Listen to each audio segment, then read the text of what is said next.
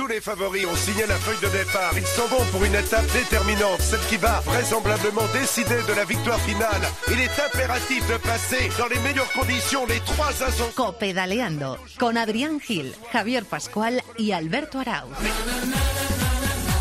Hola, ¿qué tal? Bienvenidos un día más a Copedaleando, donde, como siempre decimos, abrimos los brazos para recibir a todos los amantes de este maravilloso mundo que es el ciclismo. Inmersos en plena primavera en la temporada de clásicas, con la Milán San Remo ya en la buchaca, con una Philippe impresionante. Ya tenemos en el horizonte el Tour de Flandes el próximo domingo. Llega el pavé, llegan los muros y llega el debut de Alejandro Valverde a sus casi 39 años. Vamos a disfrutar del murciano en una de las grandes clásicas del ciclismo. Mucho que analizar, mucho que repasar y nos vamos a ir directamente hasta Bélgica porque uno de los grandes protagonistas del próximo domingo nos va a atender aquí en Copedaleando. Te habla Alberto Arauz y como siempre voy a presentar al equipazo que hace posible este programa con Antonio Bravo, el gran Antonio Bravo, a los mandos de la técnica. Hoy no está Javi Pascual que está ocupado en sus quehaceres personales, pero como siempre tengo el honor de saludar al gran Adrián Gil. Hola Adri, ¿cómo estás? Hola, ¿qué tal Alberto? Pero es que Alberto es un tío ocupado. Alberto no Pascu, será. Eso, perdón, Pascu es un tío ocupado. Tú también eres un tío ocupado, Alberto, de todas formas. ¿Tienes ilusión de ver a Valverde el domingo en Flandes? Tengo ilusión mm, de ver a Valverde. Eh, allá donde corra, ¿verdad? Allá donde corra, ese arco iris y verlo así, mm, Qué pues, hay que sacar pecho y, y estar orgulloso de un Valverde que, bueno, vamos a ver, la primera vez que corre en esta clásica y con mucha ilusión de ver si puede, em, bueno, ganar y lo va a tener complicado porque hay algunos chavales que vienen por debajo que vienen apretando muy hay fuerte. Gente ¿eh? muy muy buena, pero bueno, es un placer, como dices, cada pedalada que dé Valverde de aquí a que se retire, yo creo que es un auténtico lujo. Y hay que disfrutarlo porque esto tiene mm, lamentablemente fecha, pues, de, eh, caducidad, fecha de ¿eh? caducidad y hay que disfrutarlo al máximo ahora que vemos que va llegando a su punto final. Y también nos acompaña hoy el no menos grande José Nieto, compañero y además gran amante del mundo del ciclismo. Hola José, muy buenas. Hola Alberto, ¿qué tal? Un honor sustituir al, al gran Javi Pascual, Y- ese hombre ocupado en sus quehaceres. Y tú, que eres un gran valverdista también, ¿qué esperas? ¿Qué esperas de Valverde? Hombre, yo como bien decíais, creo que es un año para disfrutar de Valverde por luciendo ese maillot de arcoiris. Sí que es verdad que viene de las últimas clásicas, de las últimas carreras en las que le hemos disfrutado, eh, dejando un poco... Los años pasan para claro, todo el mundo, es Son que es 38 así. años ya, es, Claro. una, es una edad que, que ya pasa factura, pasaría factura a un ciclista, a ciclistas con Normal, más nombres sí. también de la historia que hemos visto que ha costado acabar la carrera, pues Valverde está acabando la carrera de una manera brutal. Es Sí, el- sí. hay que disfrutar de este año de Valverde. Oye, pero qué bonitas son estas clásicas, ¿eh? Oh, a mí, bueno, yo lo digo un poco con la boca pequeña porque en este país hay mucha tradición de grandes De vueltas, grandes vueltas, pero sí. a mí cada día me gustan más las clásicas respecto a... Porque hay cera desde el principio, hay leña, se disfruta un montón y son espectaculares, así que vamos a disfrutarlas un montón. Pues presentado el programa y presentado el equipo, vamos a contarles a la gente, Adri, cómo pueden dirigirse a nosotros. Bueno, pues ya sabéis que tenemos abiertos todos los canales de comunicación entre vosotros y esta redacción donde esperamos vuestros comentarios, propuestas, críticas, todo lo que queráis a través del mail, a través del correo electrónico, somos copedaleando.gmail.com, a través del Facebook, facebook.com barra copedaleando, a través del Twitter, arroba copedaleando y a través de la nueva cuenta de Instagram eh, somos copedaleando donde llevamos casi 1500 seguidores, que no está nada mal para lo poquito que llevamos. Sí, señor. Y seguro, Adri, que durante este largo tiempo que hemos estado sin hacer el programa, nos han querido decir algo nuestros oyentes. Cuéntame. Sí, por ejemplo, Marcos habla de la victoria de Van der Poel en Flandes, asegura que es un manantial de talento y una oportunidad para ilusionar al ciclismo mundial. Este joven dice ha logrado una adaptación maravillosa a la ruta en un tiempo récord. Y también hay muchos comentarios sobre Alejandro Valverde, tanto de su retirada como de verlo este año con ese maillot arcoiris. María espera que no pase nunca el tiempo, no me canso, dice, de ver al Bala sobre una bici. Julián cuenta que es un orgullo ver a Valverde como campeón del mundo. Si hay alguien que lo merece, es él sin ninguna duda. Y encima es español. Y ahora, tras esta breve pausa, vamos a ir con nuestro tertulión y nos vamos a ir directamente al corazón de Flandes para hablar con uno de los grandes protagonistas del próximo domingo. Repitan conmigo, copedaleando, copedaleando. Las bicis en la cadena Cope, Valverde, Fron, Frun, como quieran. Las bicis en la cadena Cope.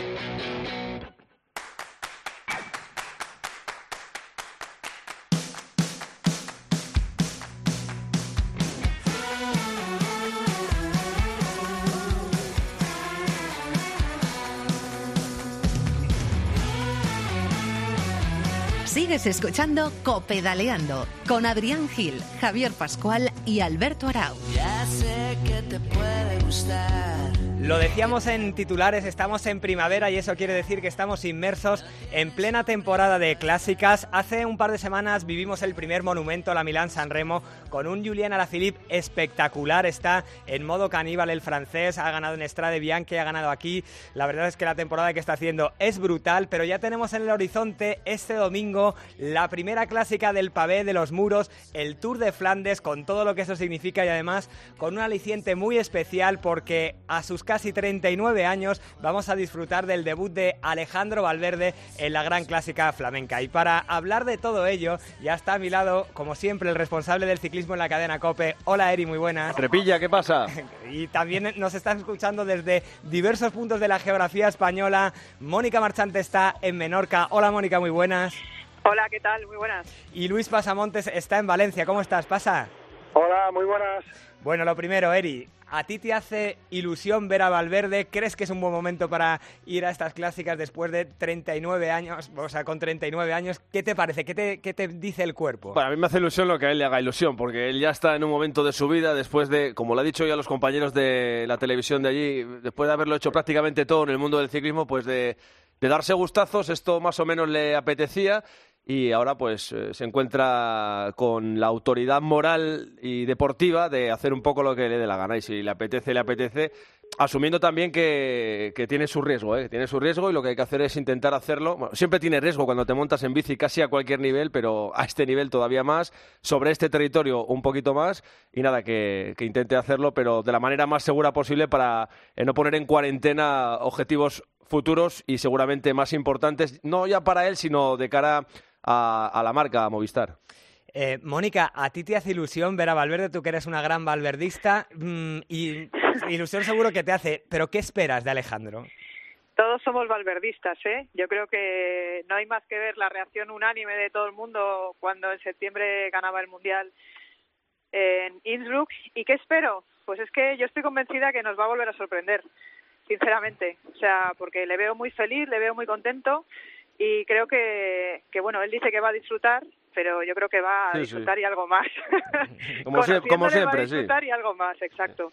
Y yo, de verdad, ojalá no me equivoque, creo que vamos a disfrutar viéndole nosotros a él. Y pasa, tú que sabes lo que es correr con él, ¿cómo te explicas que este tío siga al nivel que está, que se atreva con un reto como es el Tour de Flandes y qué esperas de él? ¿Hasta dónde puede llegar el domingo Alejandro? Bueno, la verdad que no, hay mucha explicación. Yo la única explicación así coherente que veo es que eh, su mentalidad sigue siendo muy joven, aunque aunque es joven eh, para para no practicar ciclismo, pero ya sabemos que el ciclismo tiene una edad. Ella está llegando a esa edad en la que hay que ir empezando a pensar en la retirada, pero creo que su mentalidad es como la de es como la de un neoprofesional, ¿no? Y bueno, pues eh, va a debutar aquí eh, con esos 39 años, eh, ¿de qué es capaz? Mm, Pues eh, yo creo que no lo sabe ni él. Va a disfrutar, eh, se quita presión de esa manera, pero si puede va a estar todo adelante que pueda, sobre todo porque el equipo que lleva es para ello, ¿no? Para, para tenerlo bien respaldado y sobre todo la experiencia de, de Herbiti será muy importante para para llevarle bien colocado y para asesorarle en una carrera en la que es novato. ¿Tú corriste alguna vez, pasa, en Flandes? Sí, sí, sí, yo hice, yo como era un comodín, ¿sabes? Pues me llevaban a todas las carreras que había, o sea, no, no para disputarlas, pero cuando fallaba alguno, así que eso también eh, tuvo lo, tuvo algo bueno, que fue que, que pude correr todas, Amstel, Flecha, Lieja, París-Roubaix, Tour de Flandes... Y porque eras percherón, pasamontes, no pasa Quedaba nada por decirlo. percherón, quedaba un percherón, no, el- en el pavé no botaba tanto porque el- estaba bien de, de peso, con lo cual me- eran carreras, pero bueno, carreras muy complicadas, Alberto, Sí. y carreras que que bueno que lo que siempre digo no los equipos belgas eh, las tienen preparadas de una manera todavía a día de hoy muy por encima eh, que lo que los equipos españoles las puedan preparar no por eso hay muchos ciclistas que tienen que, que emigrar, ciclistas que se desenvuelven bien en ese terreno tienen que ir a esos equipos, ¿no? A buscar las oportunidades. Y tú que lo conoces, mm, pasa, ¿es posible que llegue un tío que no haya corrido nunca una carrera así, que no tenga experiencia y que gane? ¿Lo ves factible?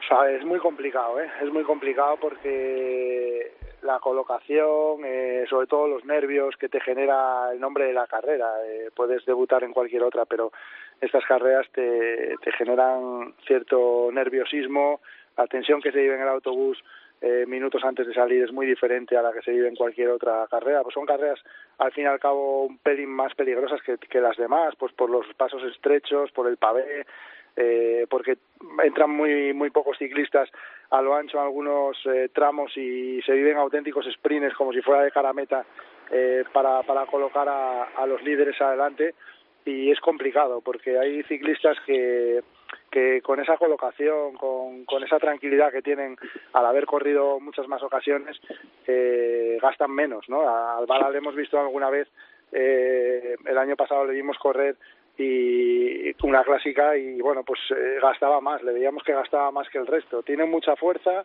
tiene mucho gas, pero en carreras de, tanto kilometraje eh, lo puede acusar. Pero bueno, eh, lo que decíamos antes, no, no sabemos de qué puede ser capaz y, y vamos a ver cómo, cómo se desarrolla. Si no recuerdo mal, hizo un décimo el año pasado en a través de Flandes, Esa, a través de a través de Flandes este año otra vez y, y lo de Ah, a través de Flandes. Fue en la carrera en la que en la que le veíamos que ahí al final pues pues pues le costaba un poco más por eso porque porque tenía que gastar más fuerza. Otros liman más él va con más precaución porque es un ciclista que tiene otros objetivos pero es que le pasó lo mismo que este eh, año en a través de Flandes, vamos, que, sí. que te Sí, falta sí. ese ese poquito más para estar en el corte de- definitivo. y sobre todo sabéis que el, el, el, eh, pues bueno que la cabeza no que hay algunos que, que se juegan todo ahí entonces eh, no es que no es que sean unos inconscientes pero frenan un poco más tarde que, que lo que frena un tío de 39 años con otros objetivos y, Y hay cinco gente niños. que, que mete que mete que mete más el manillar Estamos hablando de Alejandro Valverde, pero la otra gran baza española es un ciclista asturiano jovencísimo que mm, ya lo hizo muy bien el año pasado y nos vamos a ir a algún punto de la geografía belga porque ya nos está escuchando Iván García Cortina. Hola Iván, muy buenas. Muy buenas, ¿qué tal? ¿Qué tal? ¿Dónde estás ahora mismo? ¿En qué ciudad te pillamos? Ahora mismo en Kortrijk, que está aquí un poco más o menos en el centro entre Ordenarde, eh, Rent, un poco en el medio. Eh, estamos en un país, Iván, en el que hay mucha tradición por las carreras de tres semanas, por las grandes vueltas. Mm, ¿Qué le ha llevado a un chico asturiano de 23 años a que le gusten tanto este tipo de carreras, a meterse por el pavé, que es algo que no es muy común aquí en nuestro país? Pues la verdad que no lo sé muy bien tampoco, porque sí que eh, cuando empecé un poco con el ciclismo no sabía ni lo que eran las clásicas siquiera y, y fue un poco más tarde cuando, no sé, empezando a ver carreras y eso, ¿no? Y empiezas a ver que, que son carreras peculiares, te empiezas a dar cuenta que eso, que son carreras diferentes, de que hay que no son carreteras normales, que no sé, que se ve un poco la fatiga de los corredores, ¿no? Y que hace un poco más épicas o no sé. Y yo creo que eso fue lo que más me empezó a llamar la atención. Después cuando tuve la oportunidad de empezar a correrlas, pues pues te das cuenta que es así, ¿no? Sufres bastante, pero bueno. El año pasado te diste el gustazo de coronar en cabeza el Cap, el Mur, el mítico muro del Tour de Flandes. ¿Qué sentiste y qué recuerdos tienes de, ese, de esa edición del año pasado? Bueno, pues la verdad que el año pasado se hizo, la verdad que me recuerdo que súper dura, ¿no? Porque hubo un momento ahí que tardaron 80 kilómetros antes de la fuga, casi dos horas, y ya estaba reventado. Y estaba pensando ya como, pues ahora ya no, no me paro, ¿no? Ahora ya o lo doy todo y me voy para el autobús y no cojo la fuga, o, si meto la fuga, pues bien. Eh, después de dos horas luchando ya no, no me voy a quedar a medias, ¿no? Y al final me conseguí meter en el último momento ahí, y la verdad que luego una vez estaba en la fuga ya, pues... Eh, empecé a rodar bien, cómodo, y cuando llegamos al, al Capelmur, pues no sé, la verdad que me puse delante y, y como que me dejé llevar un poco, ¿no? Por los ánimos de la afición y, y todo igual, no sé, y coroné solo sin darme cuenta. Y, y- y llegas bastante bien, Iván, ¿no? Porque el otro día te vimos en A través de Flandes, donde estuviste en la fuga del día, te faltó muy poquito para llegar con los mejores. Eh, ¿Qué tal sensaciones tuviste y, y cómo llegas para el domingo? Sí, la verdad que bien. Eh, en París me encontré muy bien y, y ahora pues en estas carreras me estoy viendo bien también, ¿no? En Gante lo único después de la caída pues eh, tenía, no sé, la rodilla, tenía molestias de la rodilla y eso y, y casi que preferí bajarme para no para no tener más problemas más mayores después y el otro día me encontré bastante bien, iba fresco y me metí en la fuga en el corte ese que me faltó lo que tú dices, eh, nada, muy poco eso, eh, yo que sé, 10 metros más de, de puerto y yo creo que podía haber corona con, con ellos, ¿no? Y luego era muy difícil que me hubiera quedado en, en el resto porque era no había ya tanta subida o el pavé llano se me adapta mejor incluso. ¿Y con qué idea vas para el domingo, Iván? ¿Con la de buscar una fuga como el año pasado y a partir de ahí ir aguantando? ¿O quieres estar con los mejores, ir guardando fuerzas y pelear, pelear de tú a tú con, con los grandes? Pues eh, este año yo creo que lo voy a tomar un poco diferente. Eh, veremos cómo va la carrera después, ¿no? Pero nunca sabes. Pero un poco la idea es esperar un poco más a la parte intermedia de carrera, ¿no? Al final es la parte de coger la fuga de salida, luego hay en estas carreras siempre a mitad de carrera se suele haber ataques o cortes como pasó en, atrás de Flandes. A mitad de carrera siempre eso. eh, un grupo que sabes que no va a llegar a meta, pero sabes que va a ser mucho tiempo por delante y, y después cuando te lleguen los gallos, pues eh, puedes estar ahí, ¿no? Y yo creo que esta vez pues intentar estar un poco más ahí, que al final también es un paso más. Eh, estás limando en, en la entrada de los puertos, eh, como Kappelmoor, el, el coronar ahí y después eh, a partir de ahí estar atento a los cortes que haya que, que puedan ser interesantes y intentar meterme ahí. Y si no, pues tenemos a Colbrelli y a Moritz, que la verdad que también está muy bien para, para ayudarles. Te están escuchando dos paisanos tuyos, como son Eri Frade y Luis Pasamontes, y también Mónica Marchante, a la que también conoces, y seguro que te quieren preguntar algo. Dale, Eri. Em, eh, una de las cosas más bonitas del día de descanso de la Vuelta de Salamanca, aparte de lo bien que lo pasamos por la ciudad, fue una charla, un cafetín que nos tomamos en, el Hotel Palacio de Castellanos eh, con Cortina, donde yo le decía que algún día la iba a liar, que, yo un día me iba a romper la garganta eh, contando un triunfo suyo, porque estoy convencido de ello, él también, pero él sabía que tenía que hacer ciertos sacrificios a nivel personal para poder estar eh, más cerca de los mejores y limar esas asperezas que le separan de la victoria, porque el quinto, el sexto, el séptimo ya sabe, ya sabe a lo que saben, eh, valga la redundancia. Y se nos marchó a Andorra, dejó Gijón, dejó Asturias y Asturias ya sabemos lo que es, que es una tierra fantástica, con unas montañas fantásticas, pero con comida y con bebida y con demás, y que había que sacrificarse y Andorra donde hay una grupeta extraordinaria para trabajar. Eh, ¿Has acertado con el, con el cambio de, de sede social, Cortina? Sí, yo creo que sí. Eh, al final los resultados se ve un poco, ¿no? Que, que eso, al final entrenar ya entrenas desde octubre con, con profesionales eh, de mucho nivel, yo que sé, como Luis León, como, como Rojas, como toda esta gente, que al final siempre ibas a un ritmo que sea despacio, pero siempre ibas a un ritmo un poco más alegre. Y después también en, en cuanto a cuidados, ¿no? Al final no estás en casa con tu madre, que, que quieras o no, aunque aunque quieras cuidarte o comer menos, al final las madres sabes cómo son, ya sabes cómo y las son que- asturianas especialmente.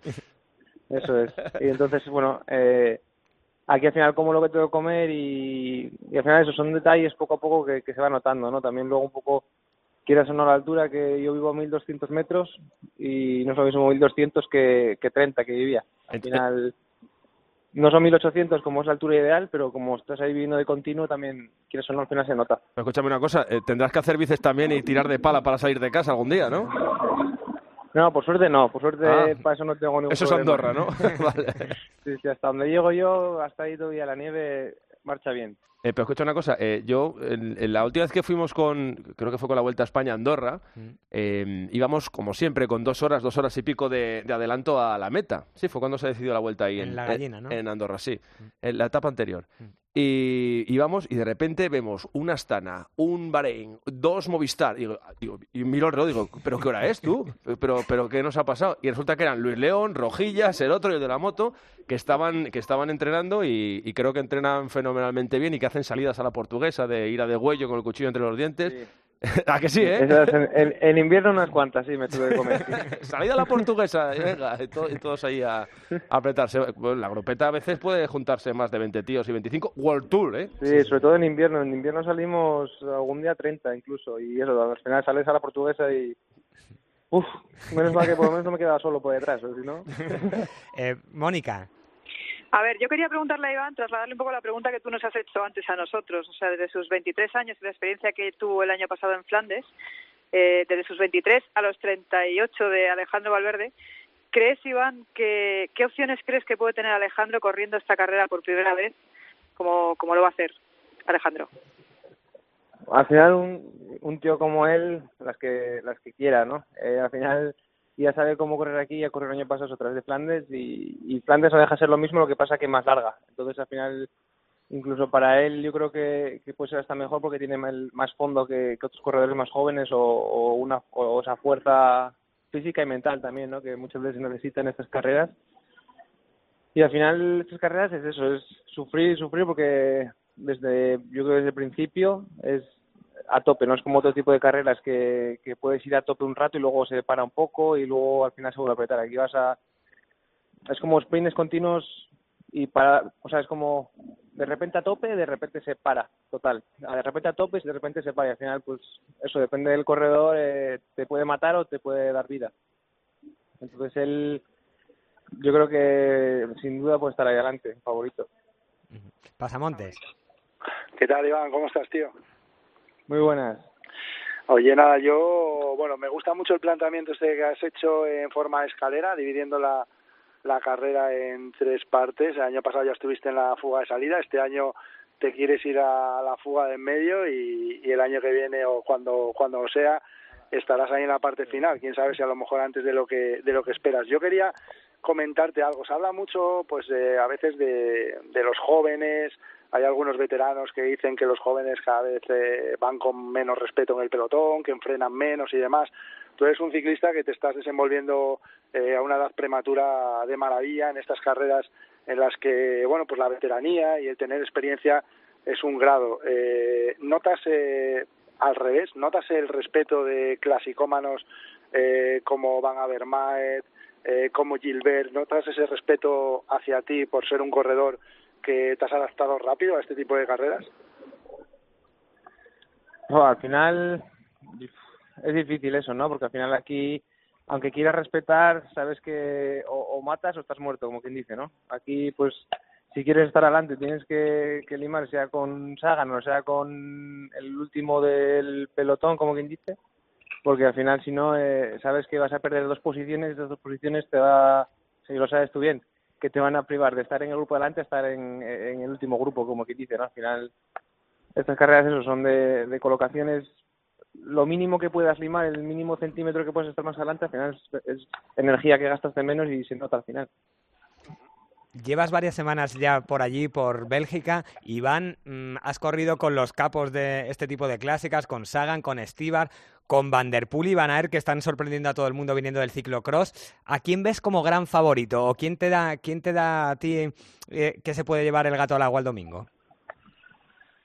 Pues para mí ahora mismo el gran favorito la verdad que es eh, Van Aert, eh, viendo cómo, cómo iba en, en Gen y en las otras y que ya tiene un poco más de fondo, yo creo que, que Van Der Poel, yo, para mí el gran favorito de esta carrera es Van Aert. Uh -huh. Y bueno, después, a ver, siempre están los Quickstep, ¿no? Y como Stibar, yo creo, o Gilbert, o, o Van Avermaet, pero bueno. Uh -huh. Yo el que mejor veo en, en este momento es a, a Van Aert. Y tú, Iván, ¿con qué resultado te irías contento el domingo? ¿Qué firmas? ¿Qué, qué, ¿Dónde quieres estar? Oh, porque eres en el podio, ¿no? Pero bueno, a ver, siendo un poco realista, la verdad que que bueno intentar llegar lo más lejos posible y, más teniendo dos compañeros eso como Mate, Moritz y, y si, si llegamos en el último grupo juntos seguramente me tocará a mí trabajar algo para ellos y, y bueno veremos eh, no sé, ojalá puede ser un top 10, ¿no? Pero bueno, eh, siempre es difícil. Uh -huh. Y luego dentro de nada ya llega la París-Roubaix. Eh, ¿Cuál de las dos clásicas te gusta más? ¿Qué, qué te mola más, Flandes o, o, los adoquines de Roubaix? No, a mí siempre me gusta más Roubaix, ¿no? Aunque, aunque sí que tuve estos dos años mala suerte porque el primer año pinché en el peor momento y, y, este, y el año pasado me caí, me, me rompí un dedo también. Eh, espero que este año, pues bueno, por lo menos pueda llegar a meta, bien, bien, o mal, pero que no me pase nada, por lo menos. ¿Agua o seco? ¿Qué prefieres? Yo agua, personalmente. Pues creo que vas bien encaminado. No, creo que no. ¿Es no, que no? En Flandes en Rubé. En Flandes. En Flandes en Rubé. En Flandes son 18 grados, así que... Sí, sí, pero agua. No sé. Bueno, yo lo, lo acabo, último lo, que miré... Lo acabo de mirar, ¿eh?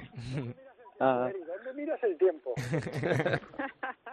¿Eh? Lo, lo, de los 19 grados lo tengo yo también, pero dan 60% de agua, ¿eh? Qué malo será que no... ¿Ah, sí? sí. Ah, pues bueno. Mejor, a mí mejor. Bueno, si no te pones a cantar y ya está, que tampoco... Y, sí, sí. E Iván, la última. Mm, después de la temporada de clásicas, ya te hemos visto, si no me equivoco, dos años en la Vuelta a España. ¿Vamos a ver a Iván García Cortina en el Tour de Francia? Pues la verdad que no lo sé. La verdad que me gustaría. Es una carrera pues eso, con la, la carrera con más repercusión que hay y después de eso, dos años haciendo la vuelta, me gustaría estrenarme en el Tour. Lo que pasa que, bueno, al final en un equipo así tan grande, siendo joven, es difícil y si voy, pues será por las últimas plazas que puedan quedar libres. Entonces, bueno, a seguir haciendo lo mejor posible y a ver si el equipo ve o puede confiar en, en que me puede llevar. Muy bien, Iván, pues no, nada. pues espero que a la vuelta. Hombre. Tienes años por delante, sí, señor. Que Iván, te agradecemos un montón que hayas estado hoy aquí con nosotros en Copedaleando y te mandamos toda la fuerza y todos los ánimos del mundo para el domingo. Muchas gracias, que harán falta. Hasta luego, gallo. Un abrazo. Un, un abrazo. Bueno, este chaval, Eri, mm, tú tienes bastante confianza puesta en él. El año pasado en la vuelta, en, recuerdo, no sé dónde fue en esa llegada en la que gana Valverde imponiéndose a Sagan, que la arranca un poquito antes, eh, que, que está peleando con... Sí, el año anterior en Gijón. Tú, tú Imagínate aquella fuga que, que hizo en Gijón, camino de Gijón, San Martín de Huerces, coronando solo con toda la gente animando. Imagínate si le da por ganar, porque le trincan y luego se mete en el sprint y, y- y lo lanza antes que nadie. Yo creo que le falta un pelín de paciencia. Sí. Eh, creo que le falta un poco de medir su Eso se cura distancia. con la edad. Sí, seguramente. Le falta experiencia, paciencia, llámalo X, porque eh, estabas preguntándole tú por la escapada del año pasado. Eso es de auténtico loco. pero bueno, es que este chaval se explica muy bien, habla muy bien, pero luego tiene ese punto de locura que seguramente en el momento que lo meta en la costelera con la experiencia, eh, le puede hacer conseguir cosas. Y luego aparte está lo que él ha reconocido, que él ha tenido que, tener, que tomar una decisión que es irse de casa para entrenar con calidad, con una grupeta de mayor calidad y también alejarse un poco de los cuidados de, de las mamás, de las faves, del pote, del chorizo, de los colegas y de, de- de todas esas cosas eh, que no son malas, ni mucho menos, pero que para un deportista de élite, si no sabe controlar, pues es mejor que se aleje de ellas porque eh, son muy muchos y muy pequeños los detalles que te impiden o que te dan una victoria. Ya nos acercamos, eh, Eri, ya nos acercamos tú y yo a ellas, que podemos ahora. ¿eh? Bueno, yo estoy en otro, estoy en otro momento de mi vida, ¿eh? Estoy en otro. ¿Estás preparando alguna carrera o qué? No, no, estoy definiendo, estoy en un momento ahí de. Estás descubriendo músculos, ¿no? Sí, sí, pero a través de la agujeta, del ácido láctico. Que tampoco es muy agradable, ¿no? Pero eh, pasa, Mónica, qué importantes son corredores así eh, que nos hagan a los aficionados españoles ilusionarnos con este tipo de carreras. Tuvimos a Flecha hace años y con lo que molan estas carreras, qué importante es tener a un tío como Cortina que le ilusiona y que además tiene potencial para hacerlo muy bien. A mí, yo reconozco que el año pasado cuando le vi entrar en el Capelmur es que me, me emocionó, de verdad os lo digo, porque es que, eh, no sé, eh, le veo unas cualidades que, que no es fácil encontrarlas. Le veo una valentía, un arrojo, un, lo que tú dices, sí, probablemente le falta paciencia, pero es que yo estoy segura que según vayan pasando los años la va a tener y va a aprender. Y creo que tiene cosas que es muy difícil tener y las cosas que, que le faltan o, o los, o sus, eh, sus puntos negros, digamos, son fácilmente solucionables, ¿no? Entonces, le- yo le veo, de verdad, ¿eh? de, lo, de lo que hay de esa edad eh, en España, es que es de los corredores eh, a los que más fe le tengo. Sí, la teoría la sabe, lo que pasa es que luego se calienta. Yo el año pasado en la redacción, cuando vi la fuga esta, eh, yo entré en la redacción, me fui acercando a la tele y dije, ¿quién es el sonaja este que va solo? y luego me acerqué y dije, coño, A 90 de digo, meta, ¿pero dónde irás, sí. Cortina? Pero claro, luego dices, eh, el, el chaval, pues eso se lo lleva para la mochila, ¿no? Porque el- ganar lo tenía muy difícil, pero, pero bueno, él, él ya sabe la teoría y aquí pues ha, ha trazado, como decía Luis Pasamontes, eh, un plan eh, perfecto, que luego hay que llevar a la, a la carretera y, y como decía Cortina, pues pasan mil cosas en, en una jornada de ciclismo, pues que sean todas buenas, a ser posible. ¿Tú le tienes fe, pasa, a Cortina? Sí, no, bueno, es que ya está haciendo cosas interesantes lo que habláis, ¿no? Es un chaval joven, eh, con muchas ganas, eh, tiene también ese toque de locura que hay que tener para, para este tipo de, carreras, son carreras especiales y, y él pues es un ciclista valiente, un ciclista que pues eso, que a veces esa valentía le hace moverse antes de tiempo. Yo tengo mucha fe en él y lo que siempre digo, al final será Iván Cortina, eh, no, no, no lo compararemos con nadie, Flecha fue Flecha, Freire fue Freire, Iván Cortina hará todo lo que pueda seguro y yo creo que, que, vamos a ver cosas muy interesantes de él en, en las clásicas. Le di un consejo hace, hace un par de años y le dije que, que escribiera su, su libro más valioso para las clásicas, un cuaderno eh, y un boli y que con lo joven que era le dije que si empezaba a notar en cada, cada año en estas clásicas los fallos y aciertos que había tenido, dentro de unos años, cuando sea un ciclista maduro, cuando sea un ciclista que puede disputar este tipo de carreras y, y acuda a su estantería y revise esa libreta, habrá muchas cosas que, que ya sepa, que no le hagan cometer esos errores y otras muchas que pueda poner en valor y, y le hagan seguro conseguir buenos resultados. Y ya para terminar, no os molesto más. Em, Ah, por favor. está llamando mucho la atención en este inicio de temporada, al menos para mí. Yo estoy alucinando con la juventud de algunos ciclistas que están llamados a hacer cosas increíbles. Eh, hablo de Egan Bernal, de Iván Sosa, del mismo Renko Benepul que con 19 años está compitiendo con, con gente de élite, Pogacar, bueno, un, un sinfín de nombres. Eh, ¿Qué explicación le dais? Porque hace años mm, la edad normal de maduración de un ciclista eran los 23, 24, 25 años y ahora salen chavales de 19 y yo no sé si es por la evolución en la preparación, en la alimentación, no sé qué explicación le dais a que haya surgido esta generación tan impresionante. Eri.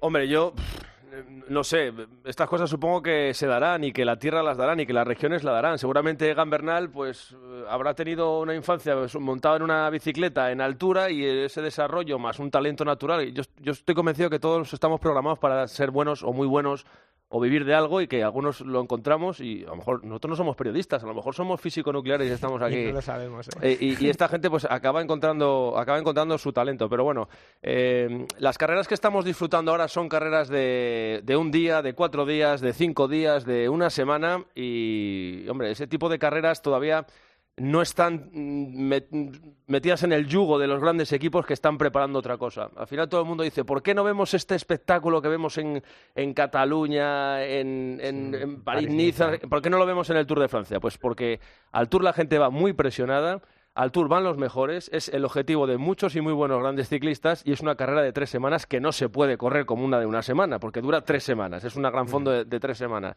Entonces, pues está muy bien que estos chavales vayan saliendo, pero seguramente lo de las tres semanas, que es lo que aquí en España más se valora, se les va a hacer pelota. Lo normal es que se les haga pelota y que mm, eh, tampoco es lo mismo ser gregario, aunque sea de lujo, como fue Gambernal el año pasado en el Tour de Francia, que ser en, en un momento dado un jefe de filas. Eh, ahora lo que tienen que hacer es estar muy bien tutelados para eh, terminar de hacer caligráficamente perfecta cuaderno de rubio la A, luego hacer la E, la I y la O, porque como te quieras saltar el cuaderno y quieras empezar a hacer la P, eh, seguramente te equivocarás. Pasa, ¿tú qué explicación le das a, a esta irrupción? Bueno, yo creo que tiene, tiene mucho que ver eh, la evolución y la ciencia que ha llegado al ciclismo para quedarse, ¿no? Eh, estoy convencido de que ahora los preparadores eh, con vatios, con todo el trabajo que hacen, yo ahora de vez en cuando salgo, cuando tienen casi día de descanso, a entrenar con algún pro y ha cambiado tanto la forma de entrenar eh, a cómo entrenábamos eh, hace unos cuantos años es tremendo. O sea, las series, el trabajo específico que hacen, entrenamientos cortos.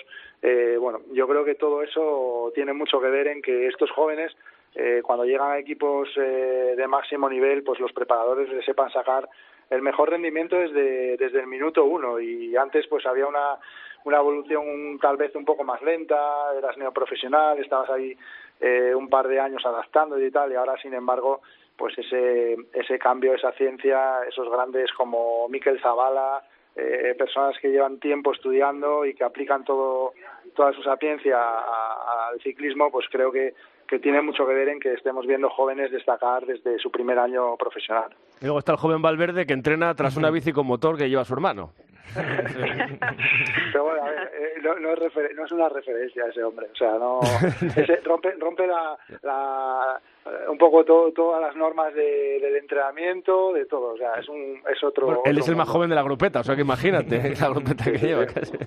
Y, y no estáis viendo ya, ahora sí que es para, para terminar, hablando de Valverde, ¿no estáis viendo un poquito, Mónica, em, cómo estamos asistiendo al ocaso de Alejandro? Como, eh, por ejemplo, el día de Milán-San Remo, que lo hizo fenomenal, que está con los mejores, pero uh, el, el Valverde de quizá hace dos años no hubiera quedado séptimo en ese sprint. ¿No, no estamos asistiendo un poquitín a, a- a ese ocaso natural de Valverde? Uy, qué español es eso del ocaso, madre mía. Lo, de, lo del ocaso, eh, quiero decir, con 39 años ya el colmo sería que, que, que, que- que tuviera las mismas prestaciones que con 33, ¿no? Sí. O sea, realmente tenemos que ser conscientes de, de los años que tiene, ¿no? Mm, 38 para 39, ¿no? Está a punto de cumplir. eso es. Eh, pero bueno, yo creo que también, eh, sinceramente, por lo que he hablado con él, que estuvimos hace hace poco en Murcia eh, para, para un documental que estamos preparando, Me da la impresión de que su planteamiento este año es un planteamiento de disfrutar de su mayor coiris.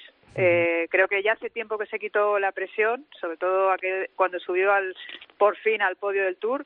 Ese día se empezó a quitar la presión y desde luego el día de Innsbruck se la acabó de quitar del todo.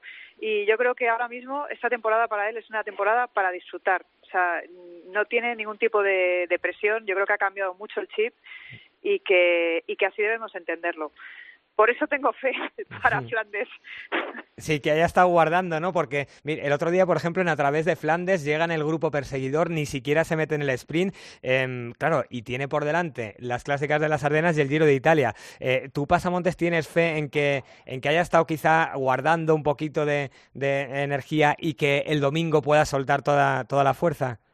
Ah, yo tengo fe en lo segundo, en que va a soltar toda la fuerza, pero guardar mm, de todo, de todo lo demás sí, pero Alejandro de guardar no, no entiende mucho, por eso en muchas ocasiones su programación pega unos cambios tan bruscos, porque es un corredor que al igual que otros es capaz de ir a una carrera a rodar, a bueno pues a, a hacer kilómetros de calidad, eh, no puede. Él cualquier carrera que disputa para él eh, tiene la misma importancia una etapa de la Vuelta a Asturias que, cualquier carrera. O sea, él sale a tope cuando se pone un dorsal, es competidor hasta en su grupeta de entrenamiento eh, y no, no, no sabe, no sabe levantar el pie. Por tanto, yo creo que no, no ha guardado, que, que ha intentado hacer lo mejor que ha podido en estas carreras, pero que estoy convencido que, que el domingo va, va a hacer alguna de las suyas y lo más importante que, que no ocurra nada, que, que llegue a meta como tiene que llegar y, creo que, tiene una madurez mental que muchas veces lo, lo, lo comenta Eri que, que se nota además eh, cuando le ponen un micrófono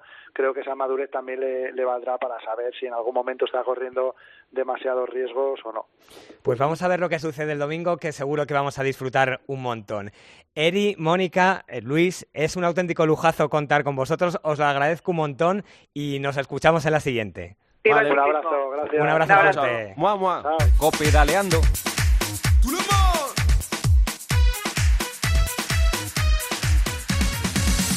Y Adri, comienza la Andalucía Bike Race. Hay locos todavía por la mountain bike. Empezará el 8 de abril y se desarrollará en las provincias de Córdoba y de Jaén. Seis etapas con un recorrido total de 380 kilómetros y con 7.730 metros de desnivel. Prueba importante en la mountain bike que va a reunir a un total de 800 participantes de más de 26 nacionalidades. Una edición Nieto que ha cambiado de fecha y que viene con un montón de novedades. Sí, porque este año comienza en primavera antes de la Semana Santa y se disputa de lunes a sábado en vez de domingo a viernes, para facilitar sobre todo los desplazamientos a los participantes. Tendrá como sedes principales Linares y Córdoba y pasará por Andújar, Villafranca de Córdoba y Córdoba. Entre estos 800 bikers hay que destacar algunos, Adri, que son muy muy grandes. Sí, como el luso Tiago Ferreira, vencedor de las tres pasadas ediciones que intentará conseguir la cuarta consecutiva igualando a Sally Vigan. Para evitarlo estará su máximo rival, el vigente campeón de España en XCO, David Valero. En categoría femenina, Hildengun Gertrud intentará revalidar el título del pasado año. Y de Andalucía nos vamos directos al desierto porque falta menos de un mes para que comience la Titan Desert. Que se disputará entre el 28 de abril y el 3 de mayo. Seis etapas en las que los ciclistas deberán superar un total de 640 kilómetros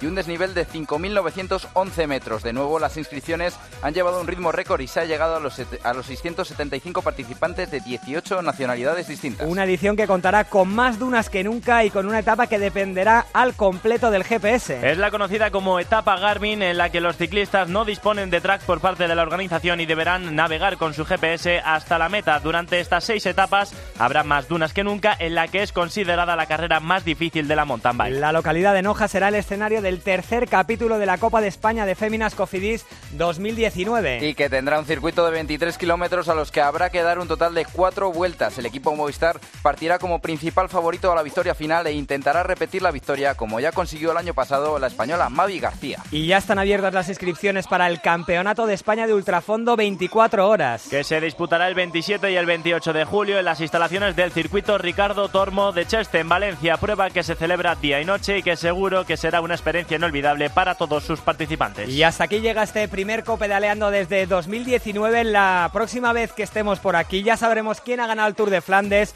Pero tenemos también en el horizonte la París-Roubaix, ya asoman las clásicas de las Ardenas, el Giro de Italia, muchísimas cosas que hablar aquí y como siempre reunidos en torno al deporte que más nos gusta, al ciclismo. Hasta la próxima. Copedaleando con Adrián Gil, Javier Pascual y Alberto Arauz.